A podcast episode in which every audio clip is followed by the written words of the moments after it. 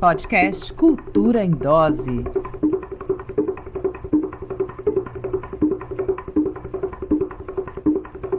Uma produção GT de Comunicação, Frente Ampla de Cultura da Baixada Santista. Olá, esta é mais uma edição do podcast Cultura em Dose, organizado pelo GT de Comunicação da Frente Ampla pela Cultura da Baixada Santista. Hoje é dia 30 de dezembro de 2020 e essa é a nossa última edição do ano. Durante o mês todo de dezembro, acompanhamos de perto a atenção e a pressão para a aprovação da prorrogação da Lei Emergencial Aldir.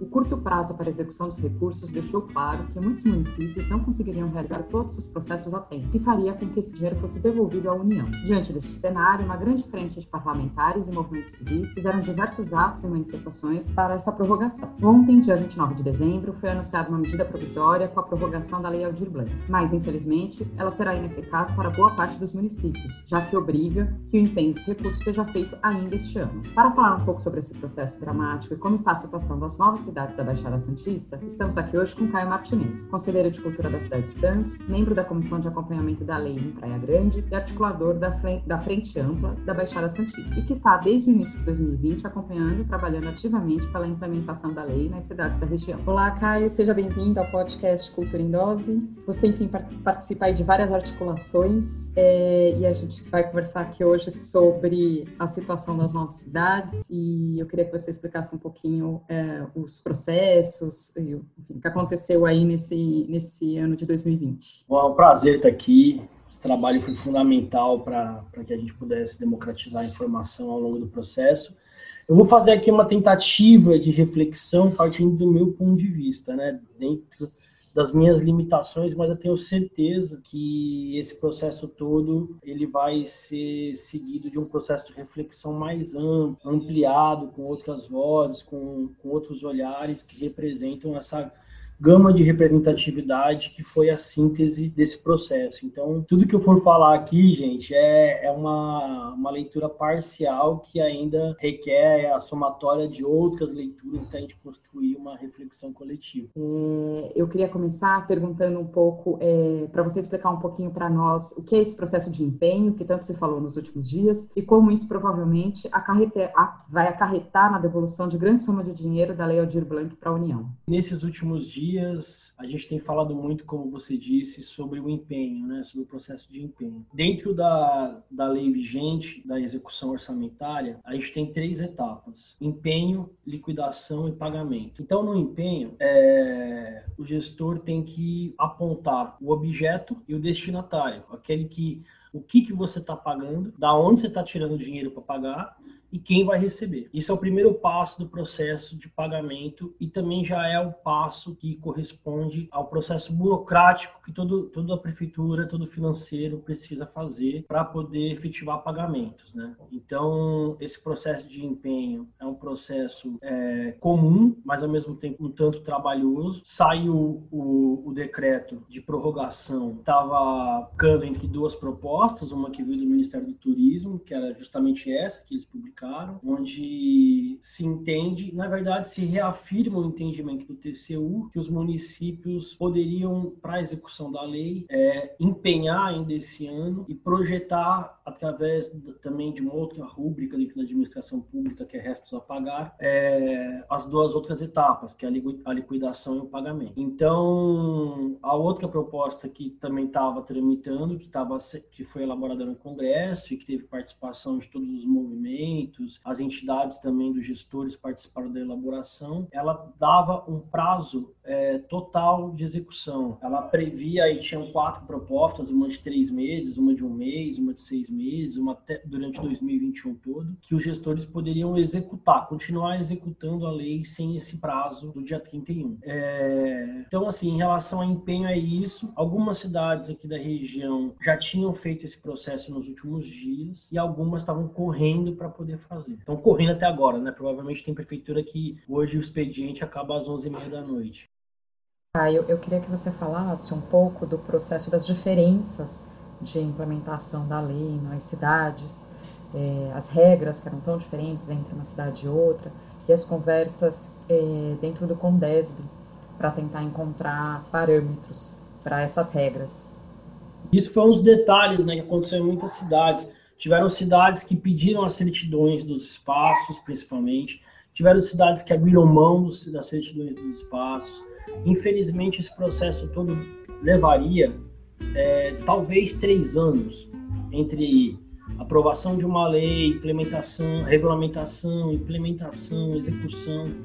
É um processo muito de entendimento dentro da esfera pública, leva um tempo. E a gente fez pouco tempo, né? Relativo, assim, não pouco tempo mediante a emergência de quem tem fome, de quem está de quem está numa situação de vulnerabilidade, mas pouco tempo em relação ao cronômetro do poder público. Então, essas diferenças foram muito gritantes. Até para a gente foi difícil, porque as pessoas se perdiam. Né? Eu converso com um amigo que me fala que as regras são essas, mas a pessoa está falando de Santos. E eu vou, eu vou me inscrever em outra cidade que tem outras regras, né? Tem outra, outros parâmetros legais. Então, é, teve essa particularidade também, né? Mas isso foi uma outra coisa delicada da lei, né? Um entendimento que foi diferente nas cidades. Algumas cidades estão cobrando imposto, outras cidades não estão cobrando imposto.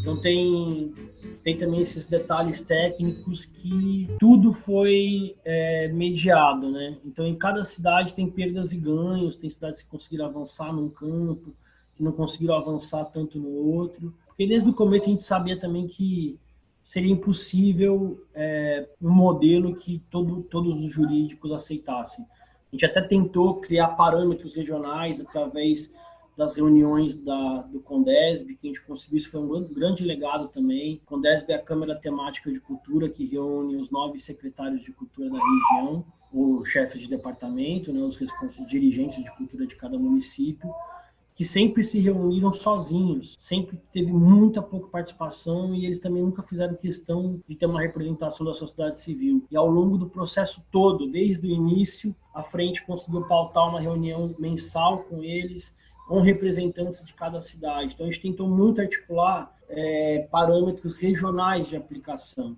Mas eu posso falar que único os dois únicos parâmetros que são os troncos principais que a gente conseguiu acordar na região, primeiro foi a adesão de todos, né? 25% dos, dos municípios do estado de São Paulo não aderiram à lei, ou seja, não receberam a lei na, na sociedade, abriram mão de aplicar a lei. E aqui na região a gente teve uma adesão de 100% em virtude dessa desse compromisso regional e também a, a, a, o compromisso do diálogo, né? O compromisso que as comissões fossem eleitas e que essas comissões mistas entre sociedade civil e, e, e, poder público fossem estabelecidas como o fórum de aplicação maior da lei na cidade. Então, é, isso também foi um compromisso regional. Os pequenos detalhes, que eram são grandes detalhes, como aplicação em relação a impostos é, e outros outros aspectos, infelizmente a gente não conseguiu avançar para criar um modelo para a região como a gente gostaria inicialmente. É só importante ressaltar, Nádia, que teve um outro processo que aconteceu na maioria das cidades também da região, que mediante o resultado dos editais, foi pleiteado a duras penas em alguns lugares e construído o chamamento dos suplentes. Inclusive, em algumas cidades, também o chamamento dos, ina, os, dos que não estavam habilitados, os que ficaram com nota abaixo do, da média.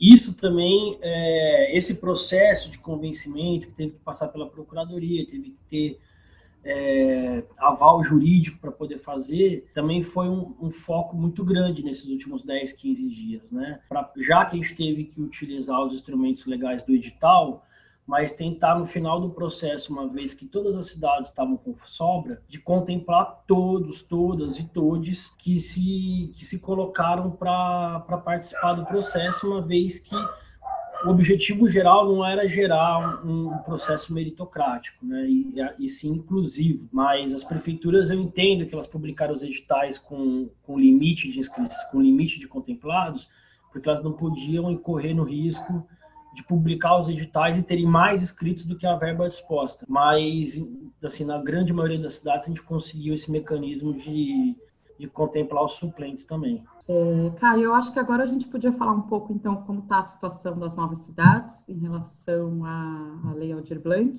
É, vamos começar aqui com as que aparentemente estão com um processo um pouquinho mais adiantado. Santos, é, como é que ficou em Santos e Cubatão? Bom, em Santos é, foi a cidade que iniciou primeiros pagamentos, né? Uma cidade que adiantou o processo, então já concluiu hoje o pagamento de todos do inciso 3, já tinha pagado semana passada todos do inciso 2. Em Santos, eles publicaram hoje, é, no finalzinho é, do processo em Santos, a gente encontrou um complicador que era em relação à prestação de contas. Hoje foi publicado um manual da prestação de contas do inciso 2 e já com um novo entendimento, que não era o entendimento inicial, onde o reembolso vai ser aceito. Então, os proponentes de espaços culturais vão poder ter o reembolso das contas que foram pagas no período de pandemia. E isso era algo muito importante, porque senão tornava inviável né, executar o proponente.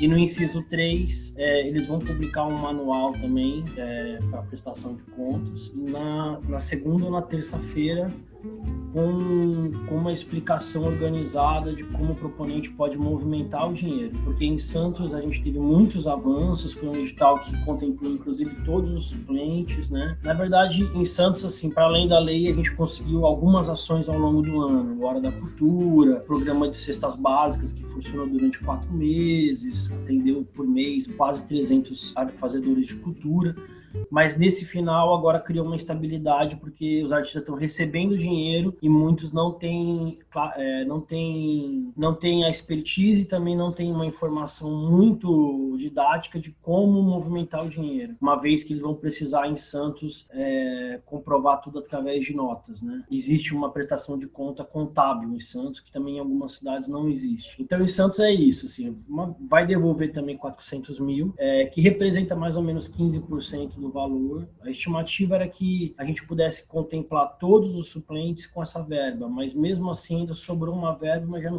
não dava mais tempo para publicar um novo edital. Então, se a prorrogação tivesse saído de uma maneira mais flexível, já estaria pronto um edital para ser publicado em janeiro usando esses 400 mil. Então, é, uma, é mais ou menos o resumo do que aconteceu em Santos, é, mas também em Santos foi muito importante a política de editar, a política de cotas. Foi a primeira vez que a gente conseguiu estabelecer claramente uma política de cotas que funcionou muito muito bem, apesar de que no final das contas todo mundo foi contemplado, todos os suplentes, mas já é também um dos legados da Aldir Blanc, né? É, e, em Santos também teve um edital bastante simples de, de inscrição, né, de entendimento, é, ainda que muitas pessoas nunca tenham feito é, um processo de um edital, ele foi fácil de explicar para as pessoas como se inscrever, como mandar, e, e aceitava obras, não precisava ser inédito, então podia ser um trabalho já da pessoa, já recorrente e, com, e bem abrangente, né? É, e em Santos também teve um, um uma teve uma coisa que foi muito muito característica do processo, né?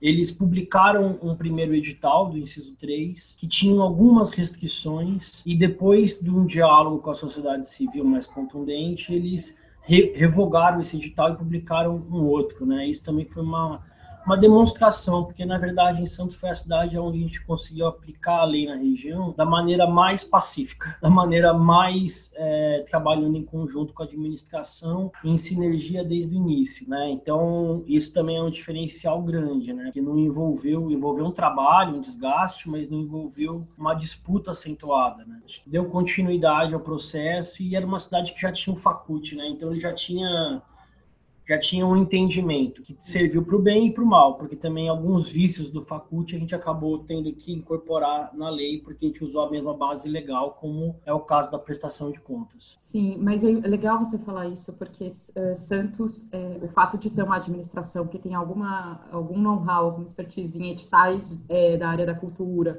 como a Secretaria de Cultura, com técnicos que já viram isso antes, né, que é, traz uma outra agilidade para a implementação da lei em relação às cidades que nunca tinham feito um edital de cultura, que não tinham tanta técnicos tão familiarizados com isso também. Né? É, e algumas cidades da região, Santos, uma delas, talvez a que mais se engajou naquela outra fase, aquela fase inicial do processo que previa alguns cursos de preparatórios, tanto da própria Organização Nacional da Lei, como da Poieses, como o curso do Itaú Cultural. Em Santos a gente teve uma quantidade de funcionários, uma equipe de funcionários que todos fizeram esses cursos, né? Assim como a gente que estava na interlocução pela sociedade civil também fez.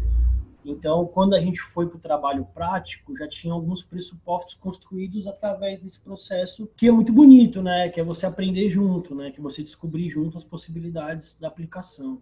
E aí, em Cubatão, Como Cubatão, ficamos? ficamos muito bem em Cubatão, assim, né? Inicialmente era uma cidade que estava, é, que demorou para poder engrenar na, na, na, na aplicação da lei, mas também quando engrenou, criou uma sinergia entre o Conselho de Cultura, administração muito bacana. Em Cubatão aconteceu também algo muito peculiar, né? Os membros da comissão, do conselho, chegaram a ajudar dentro da secretaria nos processos administrativos, de montar processos, de montar empenho, de mediar e ajudar na, no encaminhamento dos pagamentos na plataforma do Banco do Brasil. Não se estabeleceu um clima de, de competição entre a classe, e sim de, de colaboração, né? Então lá em Cubatão, assim como todas as cidades é, tiveram fóruns coletivos para construção de projeto, é, tirar dúvidas do próprio movimento, é, todo tipo de apoio e de articulação para que fizesse isso chegar na ponta. E foi importante porque foi no momento onde as prefeituras não podiam se comunicar através da rede social em virtude da eleição, né? Então o poder de comunicação da máquina também estava comprometido. Então em Cubatão eles conseguiram, foi uma cidade que abriu bastante parênteses assim de, de no final de, de, precedentes muito importantes, como foi a cidade que primeiro contemplou suplentes, contemplou também os que não conseguiram se habilitar no processo com a pontuação mínima, é, fizeram um edital muito interessante baseado no de Santo André, muito interessante porque eles foram para além das da, da ideia de, de artes, né? É, tiveram um olhar assim é, mais amplo em relação. Outras cidades também fizeram, mas lá foi mais contundente. E já já conseguiram pagar todo mundo. E eles pegaram a sobra, também foi uma das primeiras cidades, foi a primeira cidade da região a fazer isso, e uma das poucas do estado que conseguiram pegar o valor de sobra, retificar o valor digital e redividir as sobras é, para todos os contemplados de modo a executar toda a verba. Né? Então, se eu não me engano, cada projeto recebeu acho que 2 mil, e, 2 mil e mais alguma coisa a mais, e assim eles conseguiram executar a lei, e foi muito importante esse gás que eles deram nos últimos dois, três meses, no sentido da sinergia, de todo mundo trabalhar junto lá. Acho que também deixa um grande legado em Cubatão, foi uma aplicação bem bonita lá. E isso foi interessante lá, porque são poucas cidades que conseguiram nessas comissões de, de aplicação da lei juntar a sociedade civil, o corpo técnico da, da, da cultura, mais representante da finança, representante do jurídico. E Cubatão foi uma das cidades que conseguiu promover esse diálogo todo, né?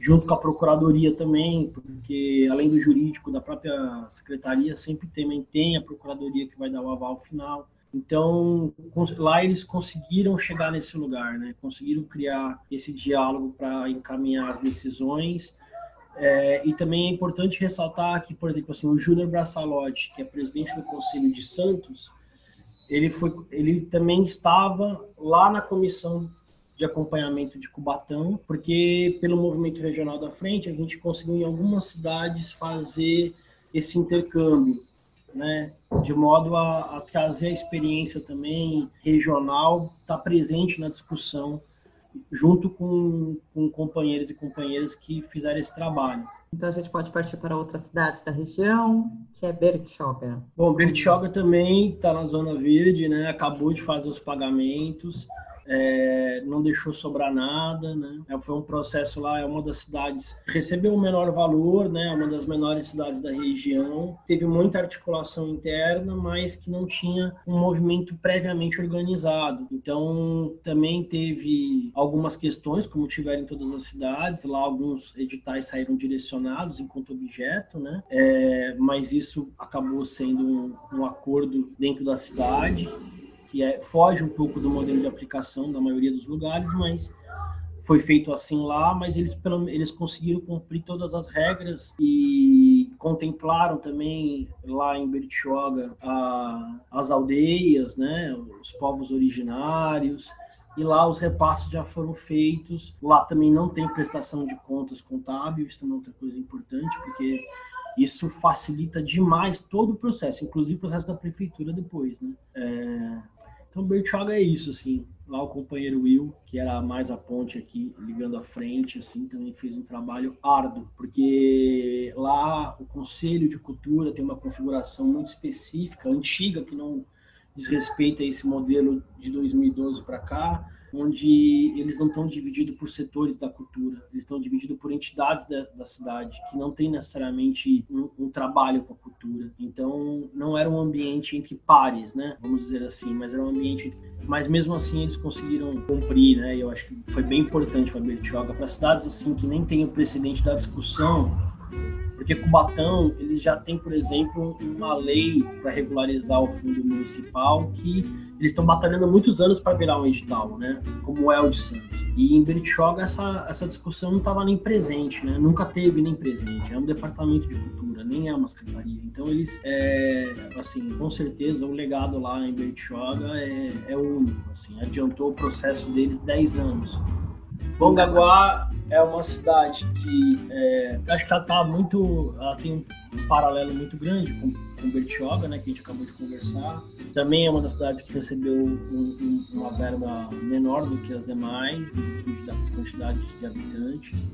É, talvez de todas as cidades, o Departamento de Cultura de Molagoa, ele é o menor. Se eu não me engano, acho que eles têm três funcionários votados. Então, foi um grande desafio lá. Lá eles tomaram uma decisão que também foi uma decisão que algumas cidades do interior também tomaram, e foi contratar uma empresa de assessoria. Então, a empresa de assessoria trabalhou com eles no primeiro momento, né? Na implementação até a publicação dos editais, eles foram assessorando os trâmites burocráticos de como a cidade teria que fazer. Uma coisa bacana que aconteceu em Mangaguá é que eles também investiram, né? Isso é uma coisa legal de ver, assim, porque a contratação dessa empresa saiu dos cofres municipais. A contratação dos pareceristas também saíram, saiu do cofre municipal. Então foi uma cidade que é, lutou muito para implementar da melhor maneira possível. É, infelizmente, vai ser a cidade da região que vai devolver o maior percentual da verba, mais do que 50%. É, eles aplicaram um modelo muito prático, pragmático, mas que também apresentou um, um, um problema, é, porque a política de editais, toda política de editais, ela demora um tempo para se adequar, né? É ao longo dos anos que você vai sanando e potencializando a política de editais. Então lá eles tiveram uma preocupação muito grande de encerrar todo o processo ainda esse ano, mas encerrar todo o processo, todo o processo de verdade. É, é, porque lá eles pediram para que os proponentes, todo, todo,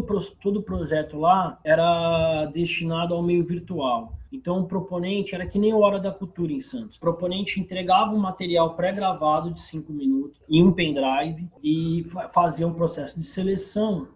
E aí o proponente recebia o dinheiro e já dava por encerrado o processo de aplicação. Né? Então agora Mangaguá vai ter que fazer apenas a prestação de contas, enquanto as outras cidades vão fazer todo o processo de organizar as contrapartidas, organizar a prestação de contas, porque a prestação de contas da maioria das cidades não é contábil, mas é, o proponente vai ter que provar, vai ter que demonstrar através da prestação de contas, que ele fez aquilo que ele tinha prometido fazer como contrapartida. Né? Então, esse trabalho Mongaguá já, já sanou dentro do próprio modelo que eles fizeram. É, assim, acompanhei de perto lá em Mongaguá, porque eu fui um dos pareceristas, mas eles chegaram até a distribuir, funcionários compraram pendrive, distribuíram para ter condições para todos, fizeram mutirão, é, inclusive ajudaram a fazer as inscrições, principalmente dos povos originários. Mongaguá tem cinco aldeias, né? E aí aconteceu em Mongaguá uma coisa que depois também vou ressaltar em Peruíbe muito bonita. É, todos os primeiros qualificados no edital de Mongaguá são é, dos povos originários. Então teve um, um, olhar muito carinhoso, assim, né? Se eu não me engano, acho que foram cento e projetos contemplados. Eu perdi o número aqui, mas assim são 140, 130 projetos contemplados. 40 primeiros são dos povos originários. Então cada aldeia, cada aldeia, perdão, cada cada cada tecoá que eles falam, né? É, produziram diversos projetos, né? Diversos projetos. Então essa foi a parte muito positiva. Infelizmente eles tentaram até o último momento uma reversão é, dessa sobra, tentaram fazer uma retificação do valor. Hoje, eu acompanhei com o Pedro até agora, até as quatro da tarde, ele estava tentando fazer com que uma medida para contratar é, todos os proponentes duas vezes.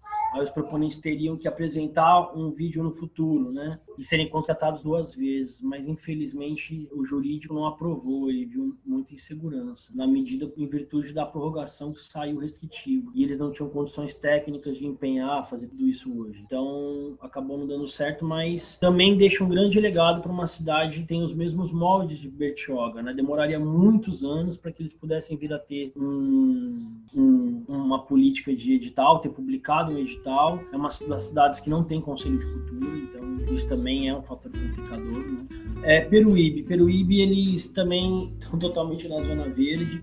Eles encerraram o processo, é, estão fazendo todos os pagamentos. Eu acho que tem alguns pagamentos que não foram feitos porque tiveram problemas de informação com conta corrente, com trâmites burocráticos, mas em geral todos foram pagos. É, Peruíbe aplicou um modelo muito inteligente, que é um modelo de credenciamento. Então, os proponentes enviaram proposta. É, lá eu também fui parecerista, fui pela militância, né? Lá eles não conseguiram uma verba para os pareceristas. Eles, assim como 80% das cidades convidaram pessoas, assim como você, Nádia, foi em Santos, né? Tipo, eu também, eu fui em Peruíbe, fui em Tariri, fui em outros lugares, né? E lá em Peruíbe aconteceu também esse fenômeno que aconteceu em, em Mongaguá, tanto no inciso 2 como no inciso 3. Os, os povos originários param, para o seu espaço, participaram pela primeira vez do processo, né? tiveram seus espaços, seus projetos contemplados. Lá esse modelo de credenciamento, ele é um modelo que dentro da lei de licitação tem uma rúbrica específica, eles fizeram uma lista de ações culturais, cada proponente estava propondo como se fosse uma venda de ação, uma venda de apresentação, listaram todas, tinham um valor específico dependendo do tamanho, da quantidade de pessoas de cada ação, e essa lista ela foi sendo executada até terminar o recurso. Então teve proponente que foi contratado três vezes, alguns duas vezes, até o fim do recurso e eles vão devolver 200 reais, porque não teria como realocar 200 reais, né? Então também foi um grande ganho. Lá tem um grande companheiro que é o Roberto Rosa, que é presidente do conselho, que é um militante histórico do, do estado de São Paulo, era muito atuante de São Paulo, no interior de São Paulo, fundador da Flixp. É, então isso também foi um acúmulo muito importante, né, que aconteceu lá em Peruíbe e inclusive também tiveram um papel fundamental na articulação do GT dos povos originários, que foi feito pela frente, né, que tentou no primeiro momento trazer as lideranças dos povos originários de modo a fazer eles entenderem que eles tinham direito à lei. Mas Peruíbe está super de parabéns, assim, fizeram um lindo trabalho, né, um lindo trabalho e inclusive com, com um trabalho muito minucioso na fase, na fase de busca ativa para o mapeamento municipal, assim, foi impressionante o trabalho que eles fizeram, sabe, em loco, o trabalho que eles fizeram mesmo numa fase muito delicada da pandemia, eles conseguiram mapear a cidade de uma maneira muito efetiva em Peruíbe. Tá, então vamos falar agora de Praia Grande. Bom, Praia Grande é, teve um modelo de aplicação. Praia Grande é uma das cidades que não tem conselho de cultura. Um dos legados é, da Praia Grande. O movimento da, cultural da Praia Grande se organizou no, no começo da pandemia, né? Então ele veio também no esteio da discussão, enquanto a gente estava brigando ainda para a PL 253, enquanto a gente estava é, nessa fase ainda. Então, logo de cara a gente conseguiu já contato com, com o secretário, conseguiu estabelecer alguns compromissos, porém teve muitas dificuldades de entendimento de uma cidade que nunca tinha publicado, como as outras. Praia Grande teve uma uma, uma conjuntura muito interessante que proporcionalmente foi a cidade que recebeu mais recursos, porque a classe artística ela era tão, não era tão grande como as cidades que receberam mais de 2 milhões, mas foi uma das cidades que recebeu 2 milhões. Então tinha um recurso volumoso para aplicar para uma classe que não era assim tão, tão grande, né? como é de Santos, como é de outras cidades, Guarujá, São Vicente. Já Cubatão isso aconteceu ao contrário, né? A classe lá é grande, foi uma cidade que recebeu 900 mil. Mas voltando na Praia Grande, eles optaram, né? Isso não foi uma indicação nossa, foi uma opção deles, né? Inclusive uma opção jurídica deles que a gente foi com. Publicação de muitos editais, né? Então, no total, a gente publicou 11. Então, isso para uma prefeitura que nunca tinha publicado edital, publicar 11 foi um, um, um trabalho enorme, assim, enorme, mas que eles optaram fazer e foi algo que a gente teve que ser proceder durante o processo, já que essa era a orientação jurídica deles de como proceder. Mas também a gente teve alguns avanços, né? Assim como Cubatão, Praia Grande fez primeiro a transferência do inciso 2 para o 3. Então, em Praia Grande e em Cubatão, a gente não aplicou o, a verba para os espaços culturais dentro do regulamento do inciso 2. A gente transferiu essa verba para o inciso 3 e, e criou um prêmio para espaços culturais, no caso aqui dois, um para formal e um para informal. Mas teve isso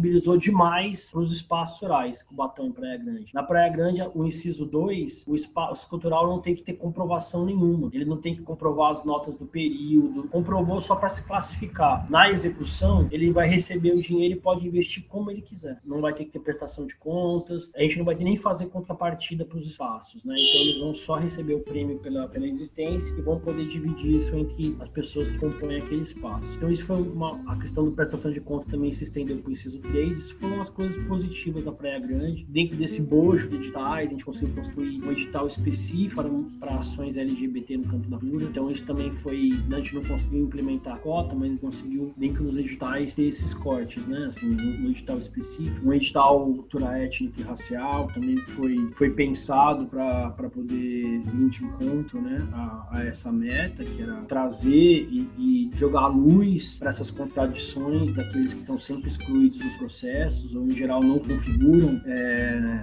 entre os primeiros colocados nos espaços no processo histórico né, de apagamento. Então isso foi algo bem positivo. Aqui também a construção da demanda foi algo muito coletivo, né? Tem pessoas aqui que escreveram mais de 10 projetos para outras, sem cobrar nada, assim, não como produtor, como aconteceu em alguns lugares, né? Mas fizeram isso na militância, fizeram isso no dividido saber. Aqui na Praia Grande também, a gente não conseguiu, a princípio, aprovar instrumentos de transferência de sobra. Então, isso foi algo. Gente atrasou demais a aplicação, porque tinha que aprovar juridicamente 11 editais. Então, isso foi uma novela junto à Procuradoria de muito grande. E, e agora, nessa última fase, na hora que a gente publicou os editais, a gente iniciou a luta para poder trazer os suplentes, os que não se qualificaram, também tentar retificar o valor da sobra que nem Cubatão fez, né? Redividindo isso. A primeira indicação é que a gente tem uma sobra de um milhão. Então, assim, acendeu todas as luzes vermelhas nos últimos dias, na última semana. A gente teve muitos problemas procedimentais, assim. A fase de recurso saiu a publicação com muitos erros. A primeira lista de contemplados também tiveram muitos erros na própria organização da lista.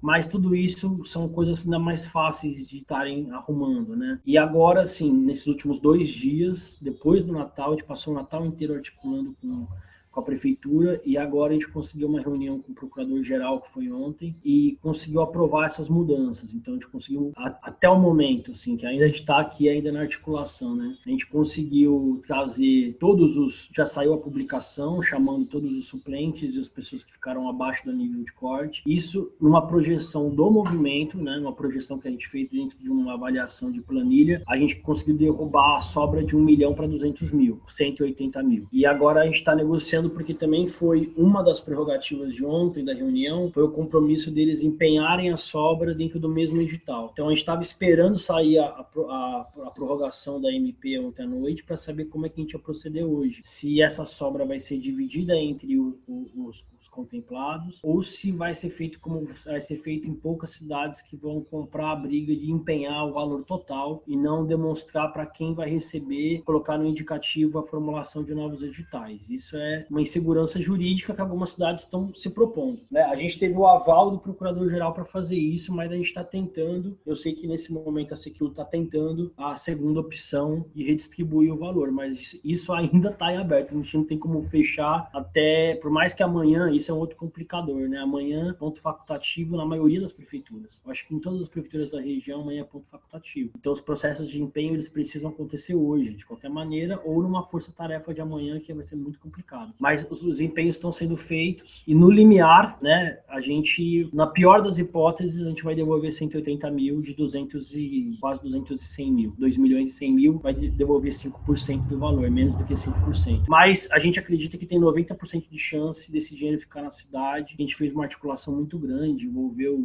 pra, muito para além da secretura, a prefeitura como um todo, prefeito, a futura prefeita e muitos agentes políticos para não deixar esse dinheiro voltar. No bojo da aplicação da lei na Praia Grande, a gente conseguiu um feito histórico estava tramitando há muitos anos a lei do Sistema Municipal de Cultura. Então, lá no início, é, em julho, a gente, no esteio da Aldir Blanc, a gente falou, ó, precisa ter sistema nacional. E aí, em virtude desses 2 milhões, eles conseguiram aprovar o sistema municipal, o Sistema Municipal de Cultura, né, que é o CPF, Conselho Plano e Fundo, conseguiu aprovar a lei e agora a gente já tem também a, o compromisso público de estar tá implementando a primeira eleição do Conselho no primeiro trimestre do ano que vem. E aqui, assim, a gente conseguiu fazer um diálogo. A gente não, não foi um lugar onde teve grandes movimentações de embate, sabe? É lógico, sempre tem discordâncias, mas a gente não teve que publicizar uma luta é, e chegar a criar esse ambiente. Até porque a cidade da Praia Grande teve uma configuração na eleição que foi muito complicada, né? Foi para o segundo turno, demorou a aplicação,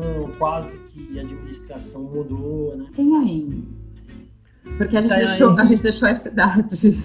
É, estão em aberto, né? É, estão em é, aberto, cidade, que é a zona vermelha. É, a zona de atenção total, né? Mas assim, não menos vitoriosas, né? Não menos vitoriosas, mas que tiveram um calendário comprometido por uma conjuntura. Em Itanhaém, foi uma cidade que sofreu muito com, com o período eleitoral, a máquina é, e parou realmente. Né? A gente acompanhou de muito de perto o trabalho do Tony, que é o secretário de Cultura de lá, até porque ele foi um dos mais presentes no Condesp. O movimento, lá tem Conselho de Cultura que estava desarticulado, se rearticulou por causa da, da, da lei. Tem um movimento para além do Conselho, que foi super atuante, foi um dos movimentos mais atuantes, é, mas tiveram muitos problemas de entendimento interno da Secretaria e na Prefeitura como um todo. Então, esse esse edital ele quase não sai, teve uma sinergia muito grande para ser publicado. Talvez assim, de todas as cidades, porque eu também tenho uma função nessa aplicação, que eu estou coordenando também as regionais do estado, né? A gente aqui está na Frente Ampla, que é uma regional, a gente tem mais 17 regionais do estado, também com uma Frente Ampla, se encontraram semanalmente para trocar informações, trocar apoio, trocar experiências e se articularem no estado de São Paulo, até para poder influenciar também o governo do estado, que é uma outra pauta que é tão importante quanto, mas mas que está, hoje a gente está olhando aqui para a avaliação da região. Né? É, e aí, nesse processo todo, Itanhaém foi ficando para trás, foi ficando para trás. Até a semana passada eles não tinham modelo de edital aprovado. Então, eles publicaram há muito pouco tempo o edital. O edital se encerrou hoje, é, ao meio-dia. Eu sei que agora há pouco, às três, quatro da tarde, é, eles estavam ainda fazendo inscrições, porque os funcionários assumiram esse papel também de auxiliar as pessoas que chegaram lá fazer inscrição na hora agora eles estão fazendo um processo que é, já é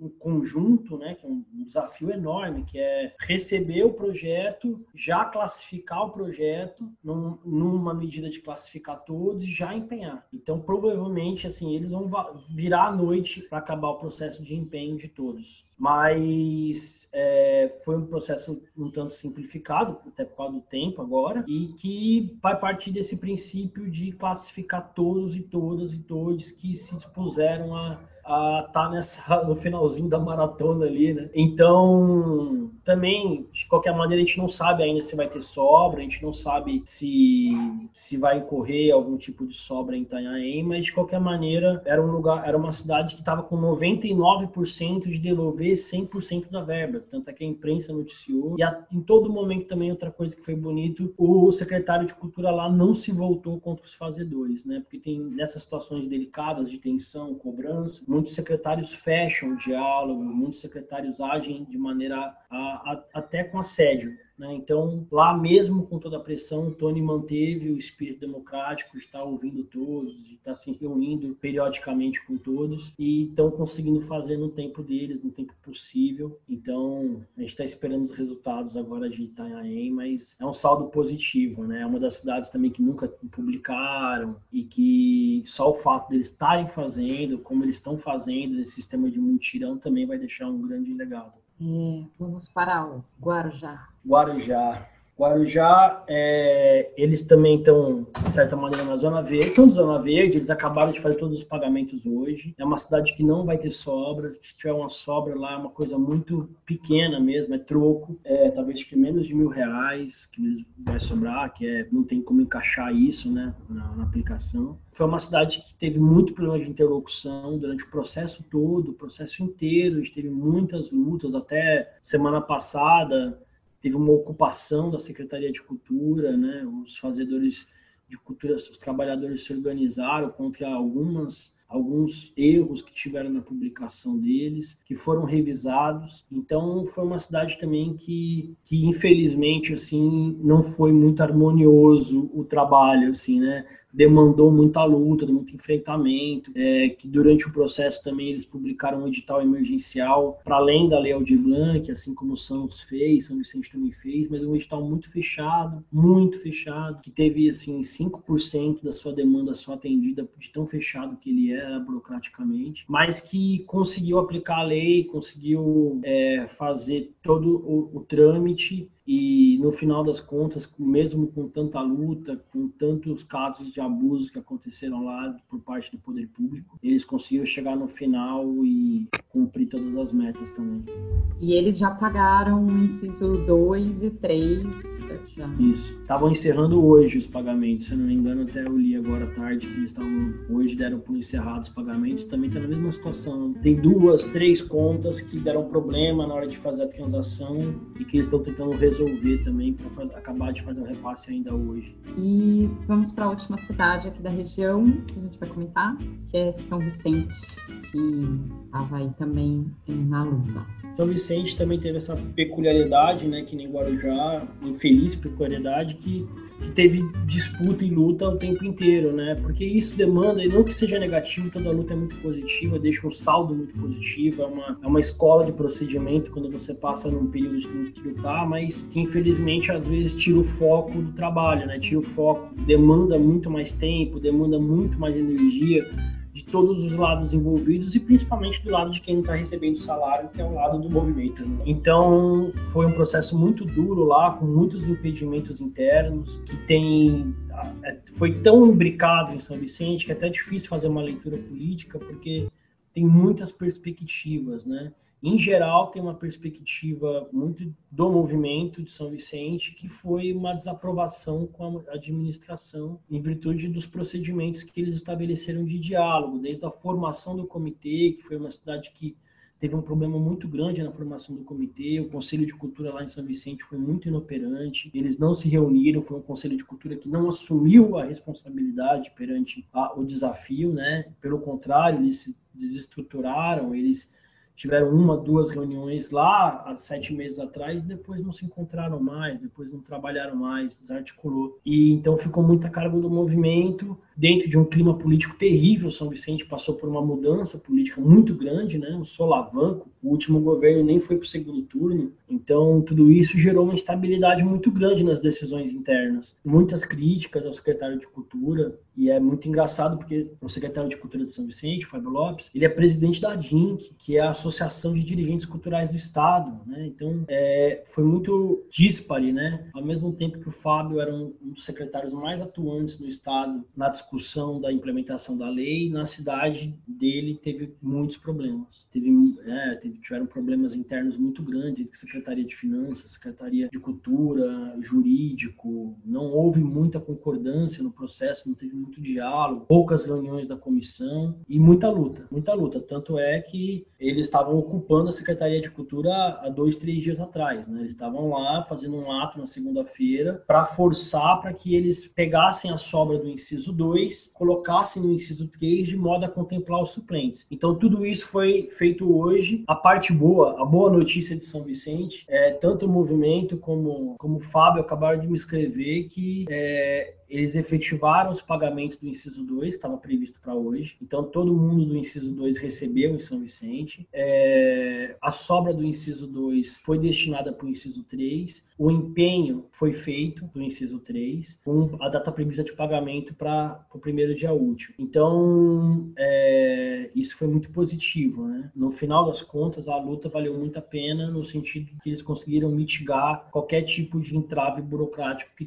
tiveram ao longo do sistema sistema, né? É, então, todo mundo está de super de parabéns São Vicente, principalmente o movimento que lutou, a Miriam Vieira, que é um dos faróis da articulação regional, que também está comigo na articulação estadual, somando nas regionais, é, foram, assim, fundamentais, porque sem eles a aplicação em São Vicente teria sido terrível, teria sido sem diálogo nenhum, né?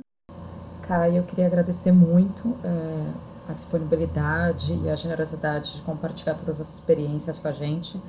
É, eu queria agora encerrar falando um pouco dos legados e das perspectivas para 2021.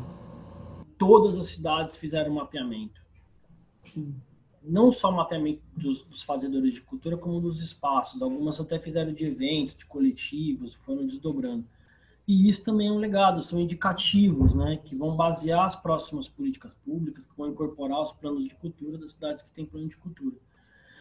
Uma coisa que foi muito bonita, Nadia, vocês, né, todos nós, né, quando eu falo, acho que isso é só foi possível por a força de tantas e principalmente de tantas mulheres que fizeram parte dessa organização, né, é, a persistência, né, durante nove meses uma reunião semanal, onde a gente trocava a conjuntura municipal, apontava os próximos desafios da lei, todo esse processo, desde a discussão do modelo de mapeamento, desde a mobilização para aprovar a lei, tudo feito é, através dessa organização regional aqui na região, mas em total sinergia com as regiões do lado, né? É, com aqui, nossos irmãos da região do Litoral Norte, do Fórum Regional de Cultura do Litoral Norte, com do Vale do, vale do Ribeira, com do Capital, com do Interior, com da Grande São Paulo, com de Campinas, Sorocaba, Presidente Prudente, e todos, Ribeirão Preto, é, todos os fóruns regionais, que são 17, que trabalharam nesse sentido. Em Itanhaém, por exemplo, rolou um abaixo-assinado para pressionar a prefeitura a publicar os editais da maneira que fosse possível, ou melhor, da maneira que fosse impossível. E, a, e esse esse abaixo-assinado ele, ele foi ele, ele foi é, compartilhado no estado todo, no Brasil inteiro através das redes nacionais, mas de maneira muito contundente é, no sistema de comunicação que a gente criou que a frente regional da Baixada compartilhou na frente, na, na, nas regionais do estado, cada regional pediu para compartilhar no grupo de cada cidade. Então, é um documento, por exemplo, que circulou por pelo menos duas centenas de grupos de outras cidades, né, pedindo assinatura. Então, esse sistema também, né, de sobrevivência, desse sistema muito típico também da cultura popular, muito típico da, dos, dos ajuntamentos de movimentos sociais. É, eu acho que isso também é um grande legado, né? É um, é um legado muito importante porque a gente vem desde 2013, de maneira, desde 2016, de maneira muito acentuada, tendo o desmonte das organizações, tendo o desmonte é, do poder de organização, porque a pauta ficou muito reagente. A gente não tinha mais uma pauta positiva para lutar, a gente tinha que só lutar pela sobrevivência e estar tá sempre reagindo, reagindo a muito ataque, muitos ataques. E isso vai minando a força de organização popular. Então, nesse momento agora, é um momento de que tudo se rearticulou, né? E se rearticulou com uma potencialidade muito grande. Então, isso eu estou um pouco animado para o ano que vem. Mas quais são os encaminhamentos práticos é, né, para 2021? Tem, por exemplo, esse ano todo teve as reuniões com o DESB com uma articulação, com um envolvimento muito maior da sociedade civil. Como é que fica isso para 2021? Existe alguma, é, enfim, né, essa articulação toda? Qual é a perspectiva? Tem alguns indicadores que a gente ainda vai levantar, né? Numa previsão inicial, na região, a lei atendeu é, quase 2 mil projetos. Se a gente for tirar uma média de três participantes por projeto, mas tem muitos projetos que envolvem uma quantidade muito maior de pessoas, talvez a gente tenha conseguido atingir, e se a gente for levar em consideração o inciso 2 e o inciso 1 da lei na região, é, talvez a gente tenha conseguido atingir de 5 a 10 mil pessoas entre fazedores, e isso ativar, né, ativar essa ativar esses fazedores e não só ativar eles, mas como empoderar eles dentro de um processo. É lógico que nem todos participaram da articulação, né? De todos esses proponentes, talvez a gente tenha, sei lá, 10%, 15%, 20% que estavam realmente organizados ao longo de todo o tempo mas para cada pessoa que estava full time organizada, é, esse trabalho atingiu mais 100 pessoas.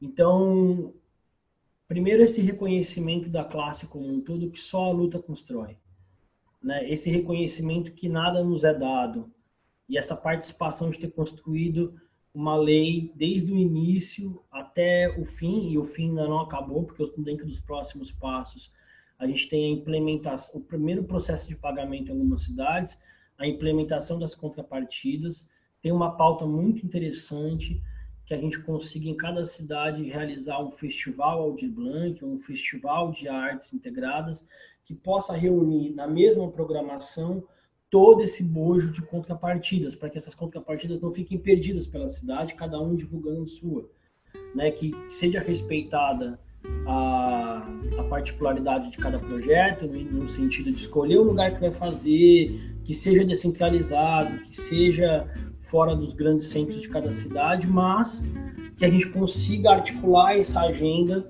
de modo a entregar para as cidades também é, uma um vislumbre do que poderia ser um programa de ação cultural na região que fosse que tivesse continuidade tem uma, um, um, uma nesse sentido tem uma pauta maior que é criar um, um festival regional, incluindo cada festival municipal, de modo que a gente possa cruzar isso com a educação, com o turismo e com outros setores que, que possam potencializar essa ação, né? Porque a gente é meio, não é fim, né? Então é, é importante que uma vez que a contrapartida foi a tônica da região, diferente de outros lugares que encararam como prêmio real, sem contrapartida, como a contrapartida está presente em todas as cidades, que a gente faça dessa contrapartida não só um, só um entrave burocrático, né? mas que a gente organize politicamente o, o potencial disso.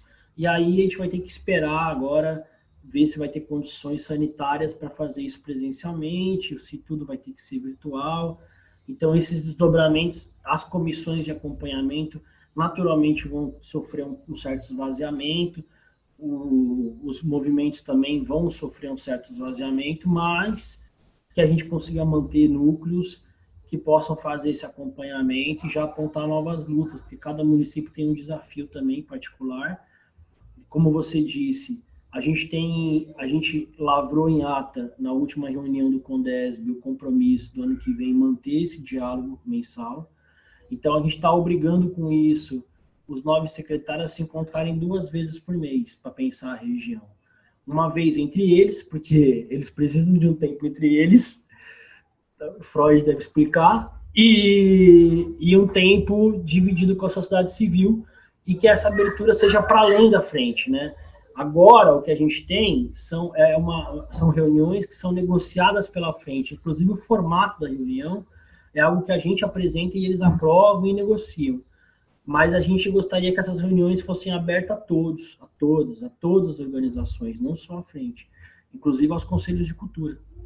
Então, isso é uma pauta da região, né, que a gente quer fortalecer, que a gente quer manter. É, ficou mais do que evidente a necessidade de cada cidade ter um movimento cultural atuante e que tenha uma continuidade de ações, porque a construção é sempre a médio e longo prazo, nunca, os ganhos de hoje se perdem no tempo, né?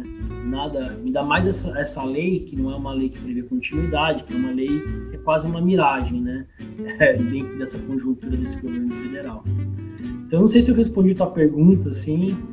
Também tem todo um bojo de afetividade, todo um bojo que mira para um, um outro lugar também, né? Que é um lugar de menos competição entre a classe artística, mais de construção coletiva, que, que eu acho também que tocou as pessoas. Esperamos que essas informações tenham sido úteis. Compartilhe este podcast para os agentes culturais da Baixada Santista. A ideia é que este informe seja lançado periodicamente para colaborar na disseminação da informação. Siga também as redes sociais da Frente Ampla pela Baixada Santista. Estamos presentes no Instagram e Facebook como frenteampla.bs.